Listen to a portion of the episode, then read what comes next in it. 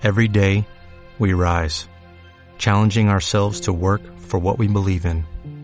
At U.S. Border Patrol, protecting our borders is more than a job, it's a calling. Agents answer the call, working together to keep our country and communities safe. If you are ready for a new mission, join U.S. Border Patrol and go beyond. Learn more at cbp.gov/careers.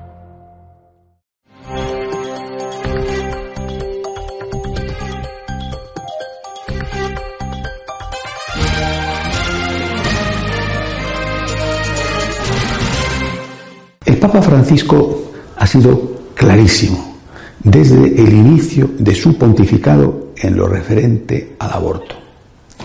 Otra cosa distinta es que esos supuestos amigos suyos, que creo yo que tanto daño le hacen y que se presentan como sus grandes defensores, ocultando todo aquello que el Papa dice en perfecta sintonía con la tradición y con la enseñanza de sus predecesores, y destacando y muchas veces distorsionando algunas de las palabras del pontífice, otra cosa distinta, repito, es que cuando el Papa defiende la vida, defiende al no nacido y rechaza el aborto, eso lo silencian. Ha sucedido en la reciente visita del Papa a México, especialmente en esa intervención que ha tenido lugar en el avión al regreso a Roma.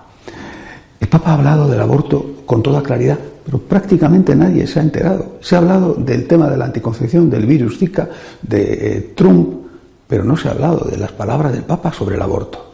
Ha dicho, repito, con toda claridad, que no es un mal menor, que es un crimen, y lo ha comparado con lo que hace la mafia. Si Benedicto XVI hubiera dicho que el aborto era un crimen con esa rotundidad, seguramente le habrían declarado persona non grata en, muchos países supuestamente civilizados. Eh, afortunadamente el Papa Francisco lo dice y no le pasa nada, y afortunadamente lo dice. Eh, al hilo de esto, eh, inmediatamente ha salido a la palestra un obispo español, Monseñor Reich, obispo de la histórica sede de Alcalá de Henares ha escrito una carta pastoral diciendo que, haciéndose eco de estas palabras del Papa y, yendo hasta el origen, diciendo que si el aborto es un crimen también tiene que quedar defendidos no solamente los bebés cuando están a punto de nacer, sino los embriones. Y ha dicho que el embrión era un peregrino descartado muchas veces y que solamente busca un lugar de refugio y de acogida el vientre de su madre. Él es un emigrante que busca ese lugar acogedor que es el vientre de su madre. Y ha dicho también otra cosa que me ha parecido especialmente interesante, que estos descartados, que son millones, estos descartados son víctimas de una nueva ideología. Una nueva ideología de poder que aplasta a los débiles.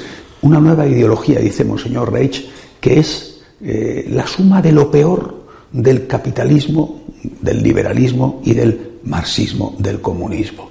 Esto me ha parecido especialmente interesante. Jesucristo no fue el primer comunista como algunos pretenden decir. Y no fue el primer comunista, entre otras cosas, porque evidentemente era Dios y creía en Dios, es decir, sabía que Dios existía, no fue el primer comunista porque rechazó absolutamente, radicalmente toda violencia. Basta con recordar, eh, por ejemplo, lo que le dice a San Pedro en el huerto de los olivos cuando a él mismo, a Jesús, le van a coger preso. Pero tampoco fue un liberal capitalista al estilo de Adam Smith del dejad hacer. Y por eso, aunque acepta sin problemas la existencia legítima de la propiedad privada, dice que el juicio final se va a hacer sobre tu capacidad de ser solidario, de ser caritativo con los que están pasando necesidad, de ser caritativo con aquello que es legítimamente tuyo, no con aquello que procede del robo, que eso tendrá eh, que ajustarse a su vez sus propias cuentas. Y por eso precisamente le mataron, porque era demasiado exigente para unos y muy poco violento, radical, revolucionario para otros. Y esa es la suerte que inevitablemente nosotros, seguidores de Jesús, tenemos que estar dispuestos a correr. Nosotros, Tenemos efectivamente una doctrina social que nos dice que la propiedad privada es legítima, pero que nos dice también que sobre esa propiedad privada legítima pesa una hipoteca social, que es obligación dar limosna. Obligación, obligación defender los derechos de los pobres. Esto es la esencia del cristianismo. Este estar al lado del que sufre es esencial en la fe católica. No es una cuestión secundaria, es una cuestión central. Así lo hizo Jesucristo, lo defendió y en parte murió por ello. Pero también nosotros tenemos esa misma doctrina social basada en el ejemplo de Cristo que rechaza radicalmente el uso de la violencia.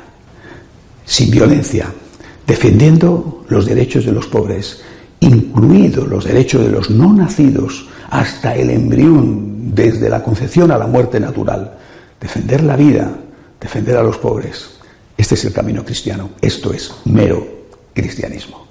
Hasta la semana que viene, si Dios quiere.